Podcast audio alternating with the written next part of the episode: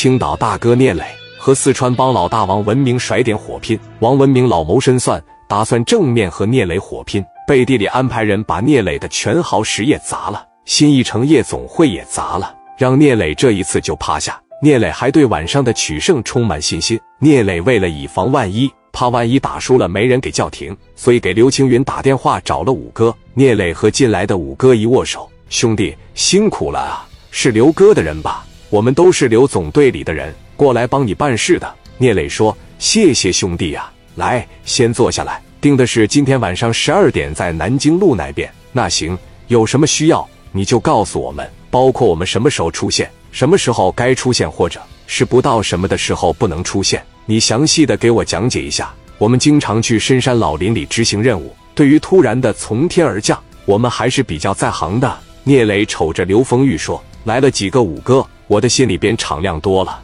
即使打不过人家，最起码兄弟不会受什么太大的损失了。”王文明那边从烟台、平度请来的外援也到位了。奥龙酒店后门突然进来了二十来辆车，王文明亲自迎接。一米八大个的刘小飞一下来，啪的和王文明一握手。王老大，你这么整牌面有点大了吧？王文明说：“不大，一点也不大。”聂磊这小子骑在我的脖子上拉屎撒尿，他朝我脸上泼辣椒油，他视我如无物。今天晚上我必须收拾他。老拐和刘小飞也打了招呼。王文明说：“都来了，那上楼吧，琢磨琢磨。”看今天晚上怎么对付他。来到办公室，王文明说了：“我觉得聂磊这小孩挺聪明，而且年龄小，还他妈挺敢干。今天晚上咱们带上二百人去火拼，剩下的一小分队直接就去他的全豪实业公司，把他老家给掏了，砸个稀巴烂。今天晚上我估摸着跟我火拼的，他应该也是动真格的。他在四方区有一个新一城夜总会，再去一小队人给他把新一城夜总会也给砸了。”从根本上把聂磊掐掉，你们感觉怎么样？打架你必须得打老挝，不打老挝不行啊！那是，那你看由谁带队呢？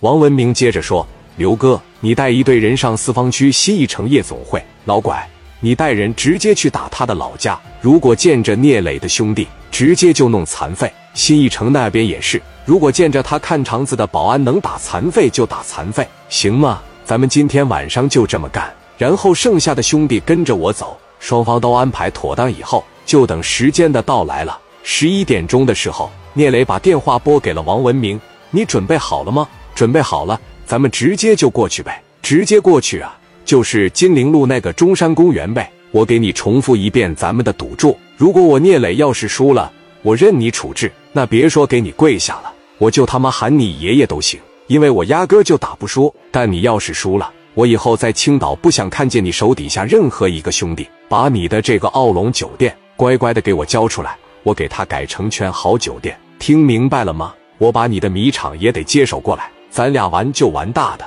咱俩玩就玩的真实一点，行不行？王文明说：“兄弟，任何时候话别说的那么满，给自己多留点后路。你要真打不过我，你真叫我三声爷爷，咱们十二点见。”聂磊哐的把电话一撂。聂磊为了占个先机，马上领着兄弟们就出发了。来到中山公园，聂磊对那帮五哥说：“你们先观察观察地形，我们打的时候，你们就找个地方躲起来。我再次重申一遍，如果我要真打不过他，及时的出来保护咱们的安全，及时的把你们的工作证亮出来，让他看一看就可以了。”五哥说：“这一点你放心吧，兄弟呀，这也算是刘总派给我们的任务，我们肯定会坚决完成任务。”